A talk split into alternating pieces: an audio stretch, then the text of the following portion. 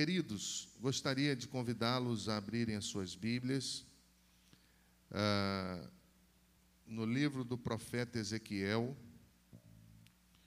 capítulo 47. Profeta Ezequiel, capítulo 47.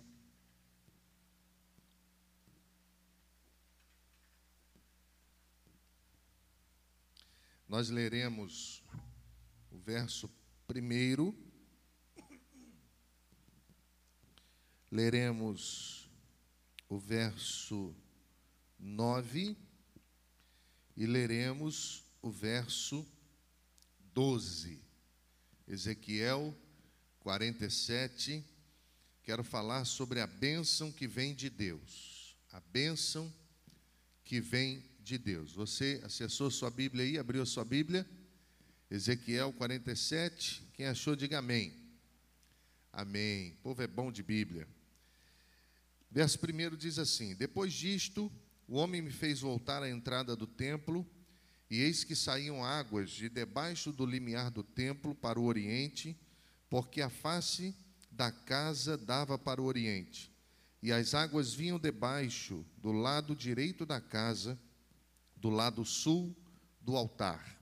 Verso 9: Toda criatura vivente que vive em enxames viverá por onde quer que passe o rio, e haverá muitíssimo peixe, e aonde chegarem estas águas, tornarão saudáveis as do mar, e tudo viverá por onde quer que passe esse rio.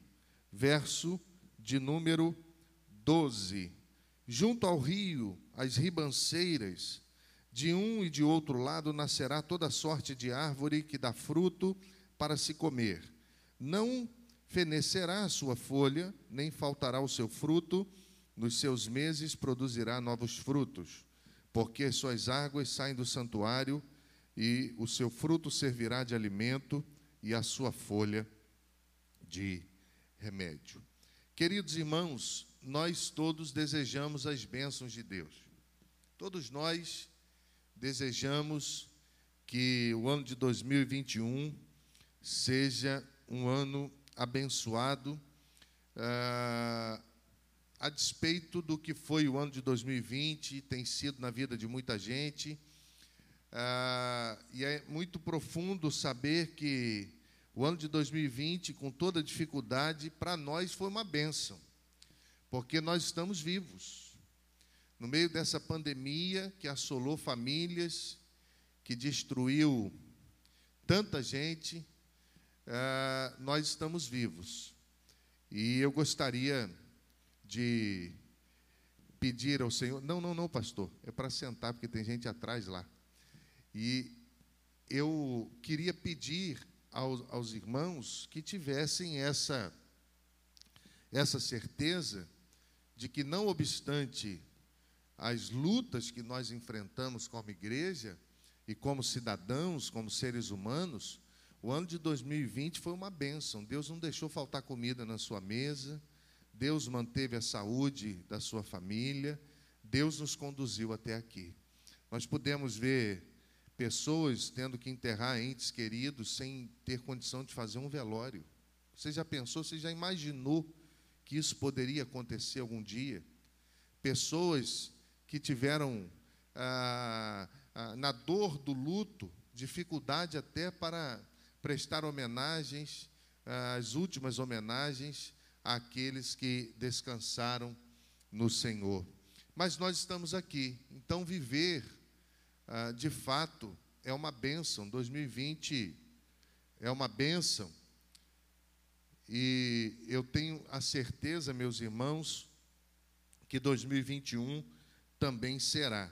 Mas é interessante entender ah, da onde vem a benção, da onde flui a benção. Qual é o plano de Deus para as nossas vidas? Qual é o plano de Deus? Como que Deus se move? E esse texto é um texto que vai trabalhar isso de maneira muito clara, que vai trabalhar isso de maneira muito simples e ao mesmo tempo muito profunda no que diz respeito à maneira que o Espírito Santo vai trabalhando no coração do homem e da mulher. A Bíblia diz que a, a, a bênção de Deus é como a luz da aurora. Ela vai brilhando, brilhando, brilhando, brilhando. Estou parafraseando o texto, até ser dia perfeito. Deus não, não faz uma transformação ah, como se dormíssemos e acordássemos totalmente ah, diferentes de hábitos e de jeitos. Não. Deus vai nos dando compreensão e vai nos ajudando a mudar os nossos hábitos, vai nos ajudando a vencer as adversidades, vai nos ajudando durante a nossa caminhada. E o profeta está dizendo que esse rio era um rio que fertilizava as áreas estéreis da, do vale do Mar Morto, que simbolizava também a bênção que flui da presença de Deus no seu santuário para toda a terra. Ele diz que o anjo, o meu texto diz o homem, mas o original hebraico é o anjo, me fez voltar à entrada do templo e saíam águas de debaixo do limiar e eles ah, iam ah, fluindo para fora e abençoando aquilo que estava morto, transformando aquilo que estava sem vida, fazendo os leitos dos rios voltarem a ter vida, e ele vai fazer uma alusão dizendo aqueles que estão perto do rio voltavam a ter vida. E esse profeta, ele consegue perceber que não existiam afluentes ele vai perceber que a fonte era única. Não existiam ah, afluentes desse rio. Era uma fonte só que jorrava. Era uma fonte só que transformava. E esse rio aumentava a sua profundidade, a sua largura.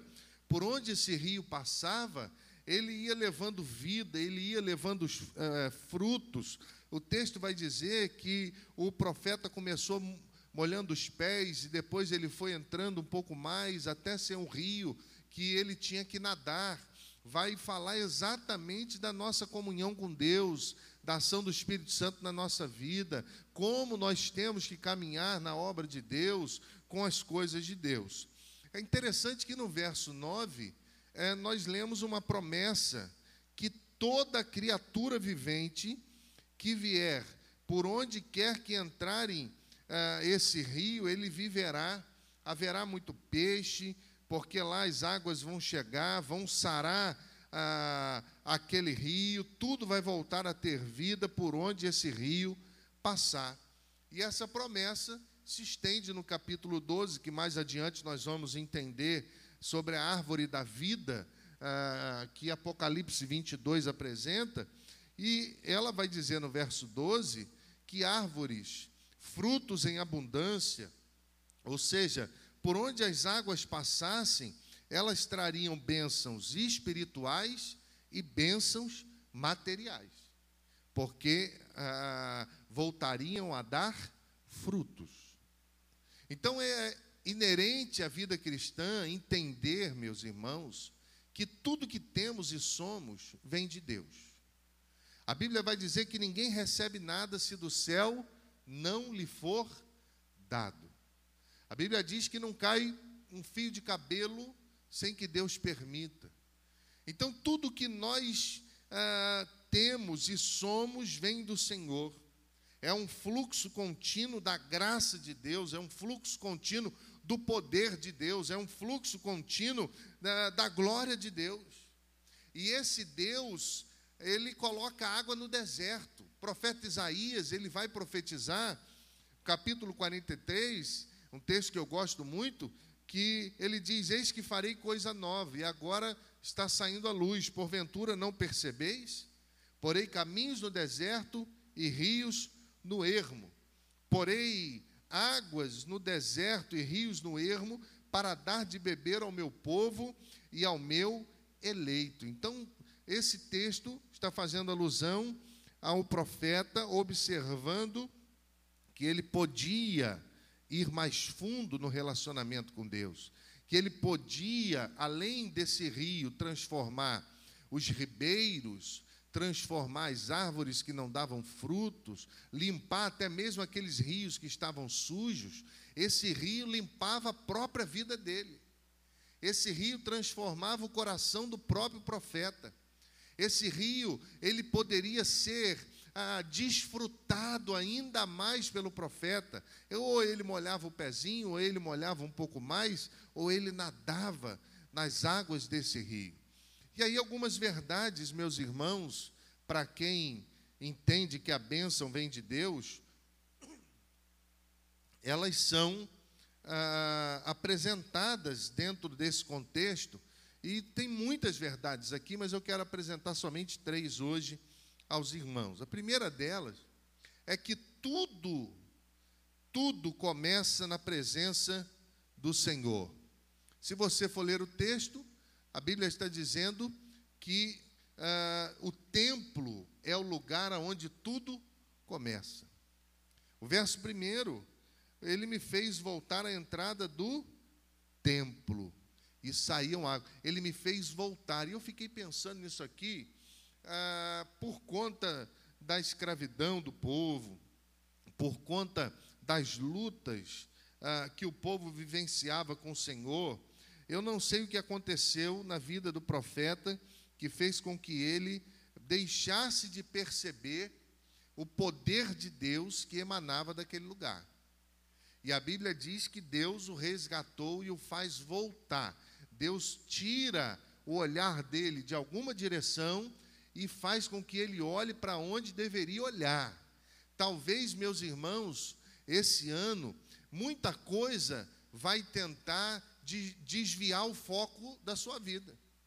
Muita coisa vai tentar afastar você dos projetos de Deus, dos sonhos de Deus, do templo do Senhor, da casa do Senhor, aonde a glória dele nos assiste, e de alguma forma você vai precisar voltar a olhar para as primeiras obras, voltar a olhar para a misericórdia de Deus, voltar a orar, a olhar para os propósitos de Deus, porque se nós queremos que a nossa vida tenha profundidade, nós precisamos entender que tudo começa em Deus. Tudo começa em Deus. É na vida de oração, é na vida de devoção, é quando ninguém está vendo, é no quarto de oração, é na vida cristã como um todo. O salmista, no Salmo 73, versículo 28, ele escreveu: Eu, porém, tenho por felicidade estar na presença de Deus. Em ti, eterno Deus, deposito a minha plena confiança para proclamar todas as tuas obras. Salmo 27, verso 4. Uma coisa pedi ao Senhor e a buscarei, que possa morar na casa do Senhor todos os dias da minha vida e contemplar a formosura do Senhor e inquirir no seu templo. Muitas pessoas, meus irmãos, estão dizendo: Ah, acostumei com rede social e agora eu não vou mais no santuário cultuar. Eu agora é mais fácil você ficar em casa, mas o seu lugar não é em casa, o seu lugar é aqui. Seu lugar é na comunhão com o povo. Seu lugar é no templo do Senhor. Muitas pessoas entendem a igreja, a vida cristã, como a arca de Noé.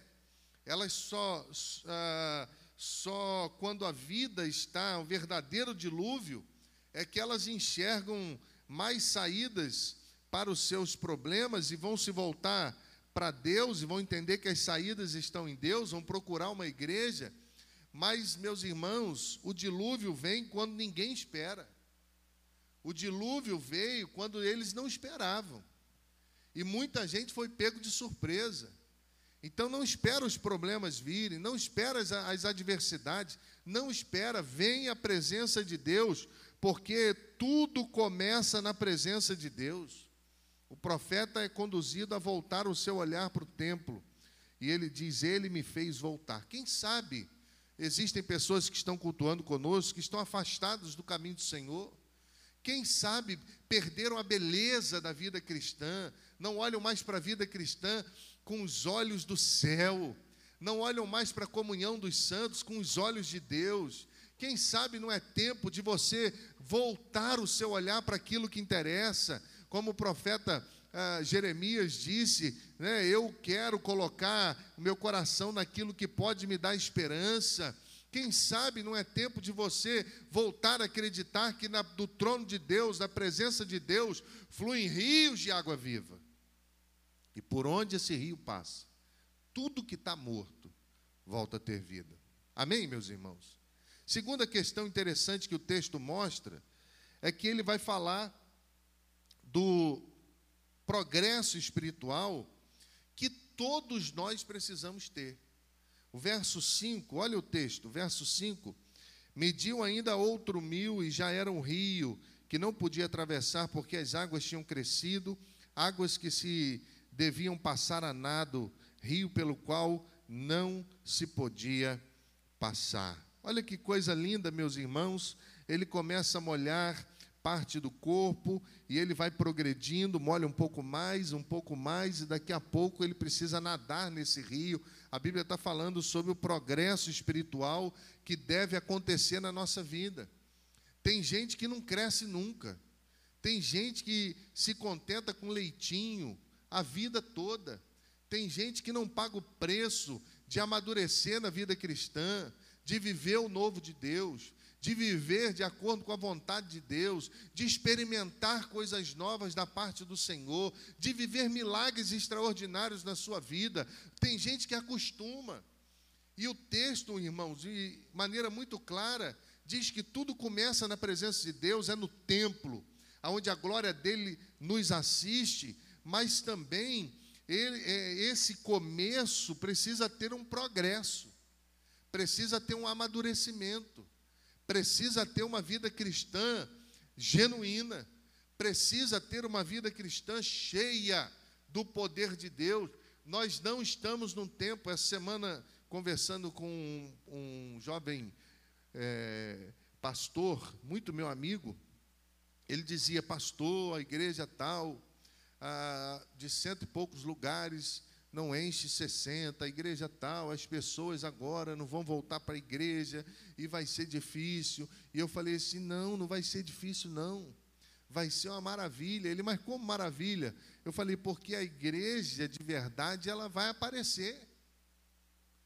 A igreja de verdade, que sempre foi igreja, ela vai permanecer.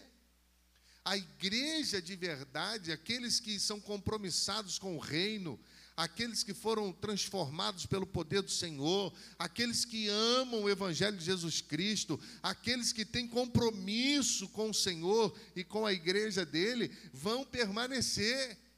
E isso é lindo, meus irmãos, porque Deus está nos dando a oportunidade de sermos peneirados como ouro de sermos ah, ah, ajuntados em um ajuntamento santo, genuíno, de todos que querem viver para a glória do Senhor. Então, meus irmãos, para que isso aconteça, é preciso que haja crescimento espiritual, progresso espiritual. O apóstolo Paulo falava sobre isso no capítulo 1 de Filipenses, versículo 6. Aquele que começou a boa obra em vós aperfeiçoará até o dia de Cristo Jesus. Filipenses capítulo 3, 14, 13 e 14, ele vai dizer que não tinha alcançado a maturidade, mas ele prosseguia, ele esquecia das coisas que para trás ficavam e prosseguia rumo ao alvo. Qual é o alvo da sua vida? Qual é o alvo, meus irmãos, da nossa vida?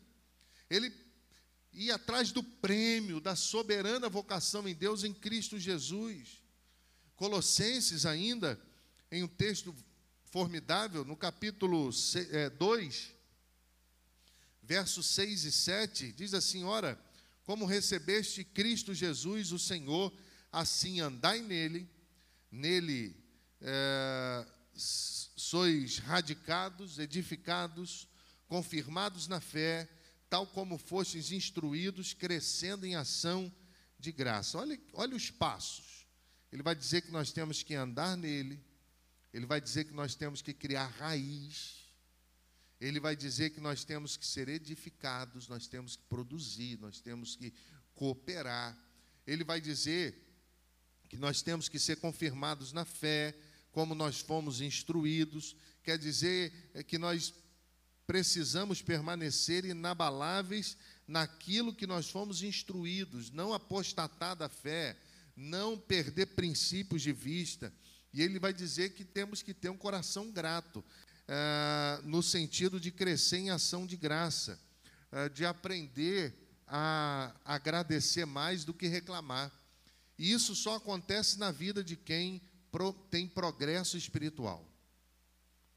Se você conhece alguém que só reclama, se você conhece alguém que só murmura, essa pessoa ainda não progrediu espiritualmente. Lembra do apóstolo Paulo escrevendo a, a igreja em Filipo? Eu acho muito bonito quando ele diz que a igreja demorou trazer oferta para ele, não foi porque eles não queriam trazer, foi porque eles não tinham tido oportunidade. Olha como que alguém maduro na fé olha para os problemas. Ele precisava de recurso, essa igreja ajudava muito e durante um período deixou de mandar recurso, e quando eles se encontraram com ele e entregaram recursos, ele disse: Eu louvo a Deus pela vida de vocês. Vocês não deixaram de contribuir porque quiseram, porque faltou-lhes oportunidade. Olha como que alguém maduro na fé enxerga os problemas da vida. Olha como, irmãos, nós não estamos mais no tempo de ficar fazendo biquinho para qualquer coisa. Nós não estamos mais no tempo de uh, brigar porque o irmão atravessou a rua e não te deu a paz do Senhor. Nós não estamos mais nesse tempo, nós precisamos amadurecer, nós precisamos avançar, nós precisamos crescer, nós precisamos aprender que o rio de Deus transforma a nossa vida para que a gente molhe o pé, molhe a cintura e possa nadar nesse rio. Nós precisamos entender que se você é aluno, Deus não te quer aluno a vida toda, Deus quer que você também discipule alguém com seu testemunho, com seu conhecimento cristão. É muito bonito ver os jovens que estão se convertendo. Eu tive um aluno, falei com ele essa semana, lá da igreja de Resende, ele se converteu. Ele trabalhava na televisão lá, trabalha até hoje. Se converteu, ele e a esposa. E vieram para a minha classe. E eu comecei a desafiar eles a gravarem versículo bíblico, e na minha aula eles tinham que é, antes da aula, citar um versículo bíblico e dizer o endereço. E eles iam fazendo, eu fui caminhando com eles devagarzinho, e eles foram tomando gosto. Um dia ele chegou e falou assim: Pastor, eu, eu decorei o Salmo 91. Assim, recém-convertido. Eu decorei o Salmo 91 e eu falei: Qual versículo? Ele falou: Não, pastor, o Salmo todo. E eu vou citar: Se eu errar, o senhor me ajuda. Aí eu falei: então tá bom, ele começou, aquele que habita no esconderijo do Altíssimo, a sombra do... começou, começou, e o povo ficou, quando ele acabou, todo mundo começou a bater palma. E aí eu que não sou bobo, falei assim: você vai citar o salmo hoje, no momento da escola bíblica, no nosso culto. Aí ele, tá bom, pastor, cheio de autoridade. E foi lá, e eles começaram a amar a palavra de Deus, foi prosseguindo, foi avançando, foi aprendendo. Irmão, nós não podemos achar normal a nossa falta de devoção, nós não podemos achar normal a nossa falta de paixão pelas coisas de Deus, nós não podemos achar normal a nossa frieza espiritual. A bênção vem de Deus, vem do trono de Deus, vem do rio de Deus, para que a gente amadureça, para que a gente avance, para que nós venhamos, meus irmãos, a ser bênção na vida de alguém. E esse texto é muito profundo, é muito lindo. E ele vai trazer essas questões na vida daquele que amadureceu. Mas em último lugar, esse texto também, ele, ele vai ah, mostrar para nós uma coisa que eu estava lendo hoje pela manhã, e eu acho lindo demais, que é a providência de Deus.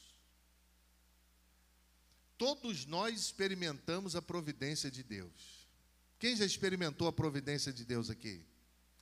Todos nós experimentamos o maná que vem quando a gente acha que vai faltar comida. todos nós experimentamos o milagre do Senhor. E, meus irmãos, é muito lindo perceber isso. É muito profundo. E é muito é, santo isso.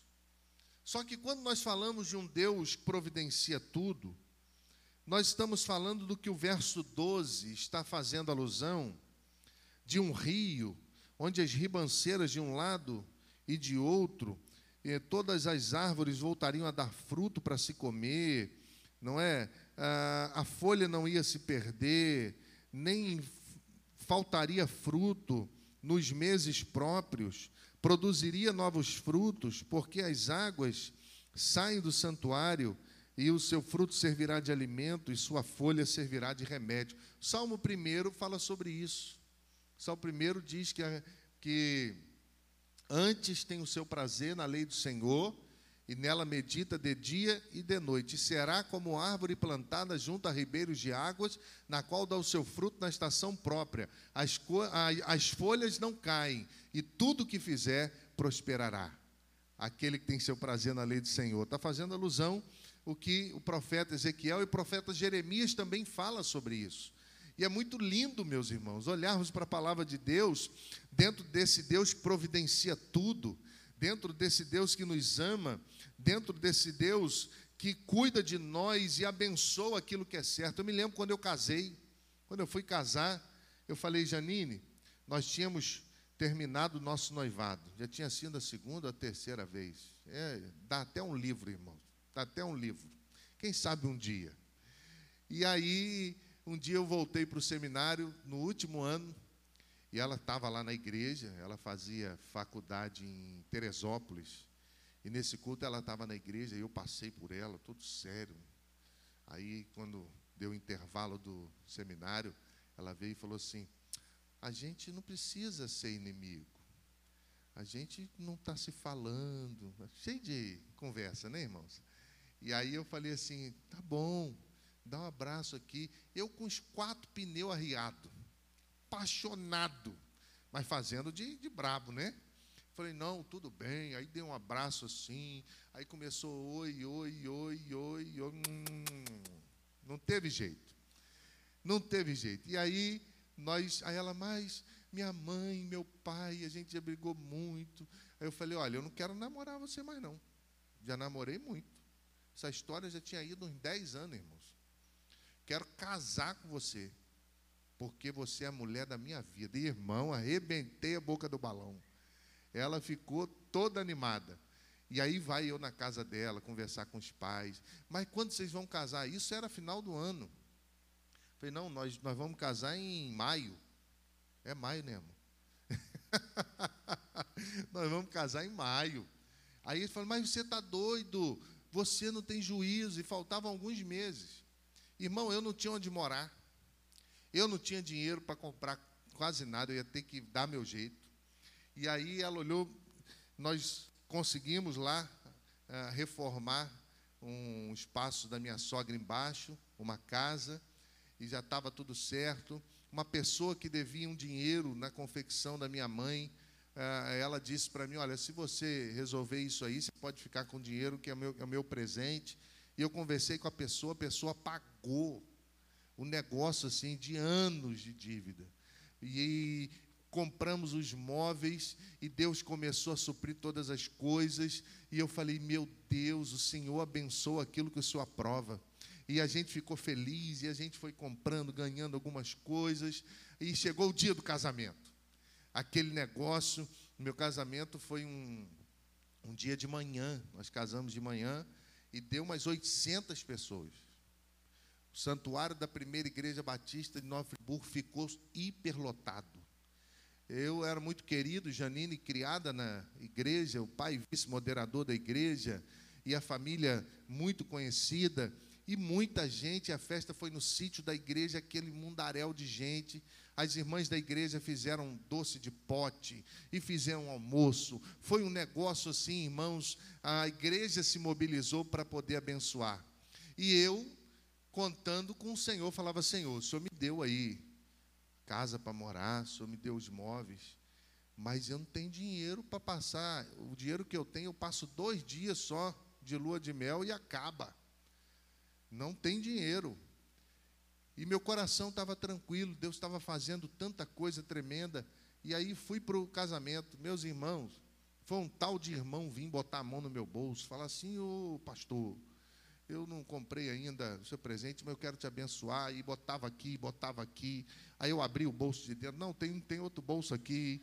E foi aquele negócio. E o povo foi botando. E eu falei, meu Deus, eu doido para ver o que, que tinha naquele bolso. Mas não dava, né? Não dava para ir no banheiro, porque é um tal de tirar foto, né? Você fica com dor aqui de tanto rir. E é um negócio. Janine linda. E aí fomos para casa tomar um banho para pegar as malas e ir viajar. E meus irmãos, eu, enquanto ela foi se arrumar, eu peguei o dinheiro. O que que está falando? É, tem essa também. Aí eu peguei o dinheiro e enquanto ela estava se arrumando, fui jogando em cima da mesa, meus irmãos, e comecei a chorar. Porque o nosso Deus é um Deus de provisão. Um Deus, e a casa que nós estamos indo, foi o que ela falou ali, também foi um presente. Uma casa na praia, e Deus foi provendo todas as coisas. Deus foi nos abençoando. Ele não deixou de nos abençoar um dia sequer. Sabe, esse texto, ele traz uma verdade que deve ser intrínseca à vida do ser humano, principalmente à vida daquele que crê em Deus. A Bíblia vai dizer que foi junto ao rio que as coisas aconteceram. Tem muita gente querendo bênção de Deus distante de Deus. Tem muita gente querendo bênção de Deus distante das coisas de Deus. Tem muita gente esperando milagres de Deus ah, distante ah, do rio de Deus. E esse, essa providência, ela, nós, nós precisamos estar perto. E esse texto está fazendo uma alusão à árvore da vida, Apocalipse 22, 2. No meio da praça e de uma outra margem do rio está a árvore da vida, que produz doze frutos, dando o seu fruto de mês em mês, e as folhas da árvore são para a cura dos povos. E sabe o que, que eu descobri? Essa árvore foi a árvore que foi proibida a Adão e Eva depois da queda.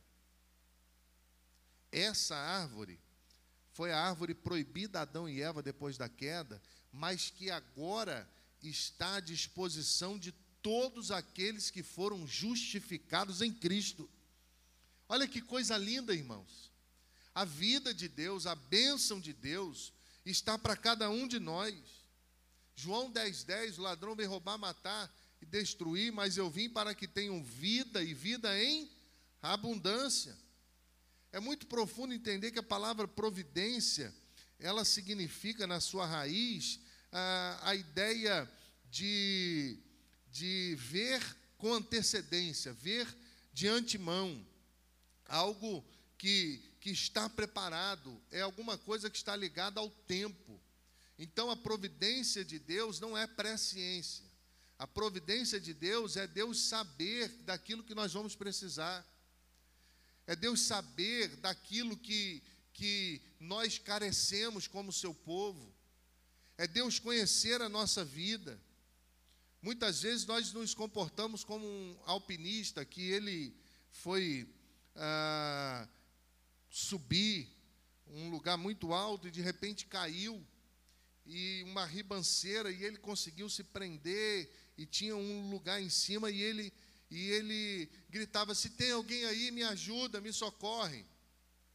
E ele ouviu uma voz: "Eu estou aqui, pode soltar". Pode soltar. E ele ficou segurando, olhou para o lado, para o outro. Ele falou assim: "Tem mais alguém aí que possa me ajudar?" Porque ele ficou com medo de obedecer aquela voz e quis buscar outros caminhos à luz da sua própria consciência. E a vida cristã não é assim, irmão. A vida cristã é dependência, a vida cristã é fé, a vida cristã é saber que nós servimos a um Deus que providencia tudo, e essa providência está em Deus, e nós precisamos estar próximos. Vida cristã é estar junto, é comunhão. E sabe, meus irmãos, na presença do Senhor, há progresso espiritual. na presença do Senhor, a providência para que nós possamos viver para a glória do Senhor. O que, que você precisa? Eu quero encerrar assim.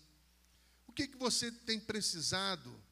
Como que você tem caminhado? Você perdeu a paixão pelas coisas de Deus, pela igreja, você perdeu a paixão pela, pela vida cristã, você perdeu a paixão ah, pelo povo de Deus. Ver crente é coisa muito boa, irmãos. Eu confesso, quando eu vou para a região dos lagos, ali na casa da minha mãe, em Rio das Ostras, lá tem muito crente, tem muita igreja. E lá eles andam de bicicleta, né? Muita gente anda de bicicleta.